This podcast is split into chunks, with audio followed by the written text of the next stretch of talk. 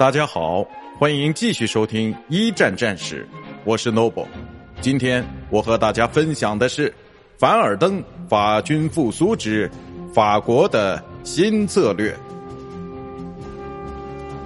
造成法军形势转变的原因有很多，其中最重要的一条就是法军在凡尔登迎来了一位颇具雄才大略的新主帅。二月二十六日。裴坦将军抵达凡尔登，接管第二集团军，战局开始逆转。当时，法国全军的三百三十个步兵团里，有二百五十九个在凡尔登。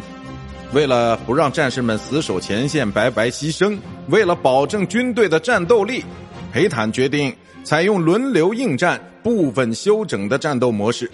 即镇守前线的战士们也不必勉强还击，只要保证阵地不失，就算完成任务。裴坦的到来，使得弹药装备和衣食补给的情况也大为改善。